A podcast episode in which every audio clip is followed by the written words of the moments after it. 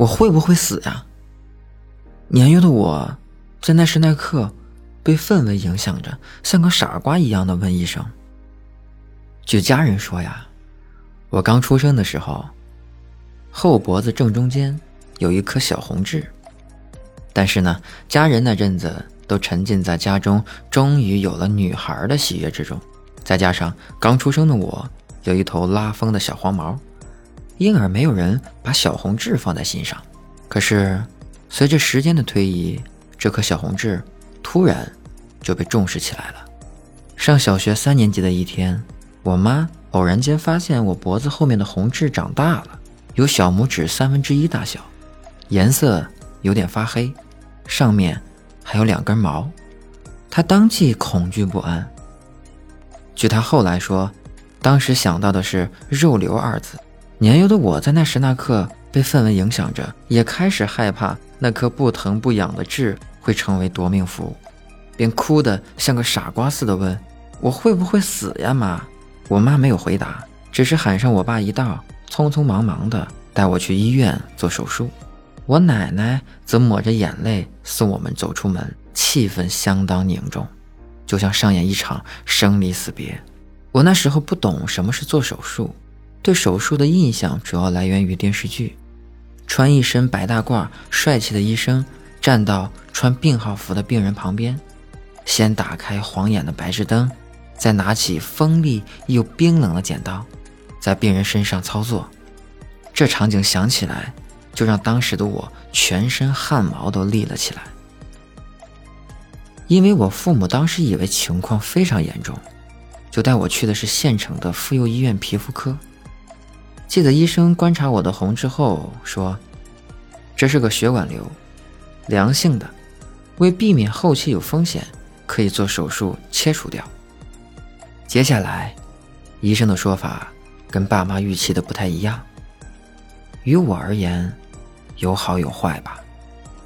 坏的地方在于痣的位置涉及很多神经，不太好做手术。另外，医生认为我来看诊的时间有点晚，做手术的话留疤不可避免。如果我在痣很小的时候就来做手术，那便只是一个非常非常小的微创手术，几乎不会留疤。医生给的建议是：年纪太小了，怕身体扛不住手术。反正是要留疤的，不如过两年再做吧。听到这里啊，你可能会有点懵，这哪里有好处？别着急，好处当然有了，那就是对于不谙世事的我来说，不用做手术，也不用立马死掉，就是最好的结果了。可我爸妈对医生的这个结果却有点不满意，他们当时希望能尽快铲除我脖子后面这颗痣，因为这毕竟像在我脖子上系着一颗定时炸弹一样。但在医生的劝说和思量后，他们决定还是要听医生的话。于是，一脸沉重的爸妈带着一脸喜悦的我回家了。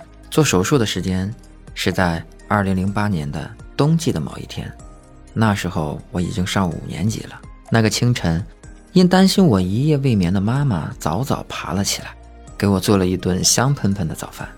之后就是一路奔波，还有漫长的等待。在省城的大医院里，我验血、等待、坐电梯、换地方继续等，一直等到下午三点多，才终于可以上手术台。好在去治手术的过程根本不是我想象中的那么恐怖，而是特别简单、快速的。一进手术室，医生让我把衣服脱了，躺下，然后就是给我清洗、擦拭要做手术的部位，再然后就是打麻药。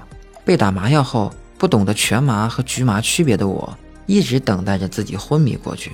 就这样等啊等啊等，直到医生提醒我说：“你的手术已经结束了。”在这期间，除了觉得后脖子凉凉的，就没有其他任何的感觉了。当我蒙圈的走出手术室，对你没听错，我是一个人做完手术，又从手术室走出来的。出来后，我看到了我妈，她说：“看到你的肉瘤了。”好黑好大一块，听到这儿，我心里抓狂的想：你真是我亲妈！你女儿刚做完手术，刚从手术里面出来，这时候你不应该冲过来抱着我哭的吗？就这样，在平静而尴尬的氛围当中，我们一家开开心心的回家了。至于后续的治疗，也比较轻松，无非是打吊瓶和吃消炎药。术后大概只等了一周，我就去拆线了，恢复了之前生龙活虎的模样。其实有些事情，因为当时年龄小，不明白，但长大后才知道。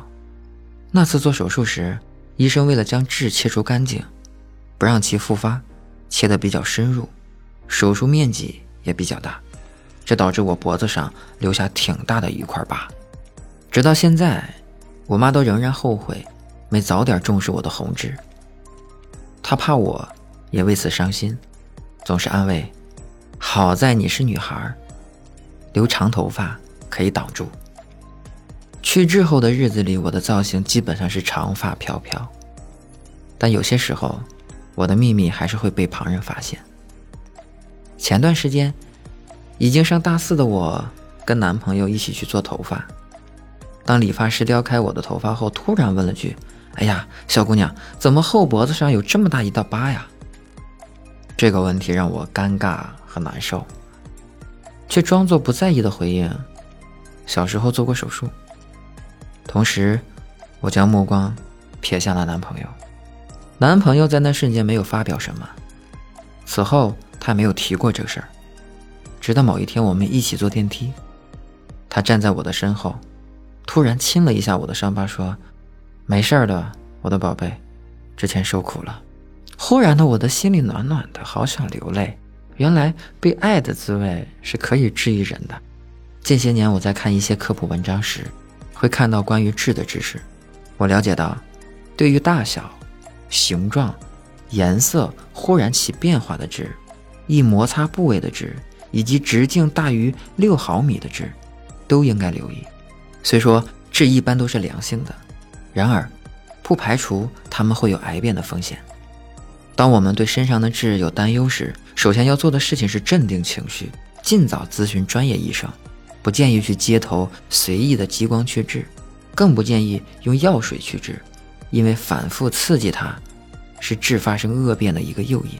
了解了这些后，我很庆幸家人没有采用民间流传的偏方来去我的痣。而是选择了很保险的方式，手术切除。现在啊，我不太 care 我后脖子这道手术留下的疤了。我相信，爱我们的人会爱我们的伤痕，而比被爱更加重要的是，我们能与自己的残缺和谐相处。最后，愿所有人健康快乐。不管拥有怎样的残缺，我们都值得被爱。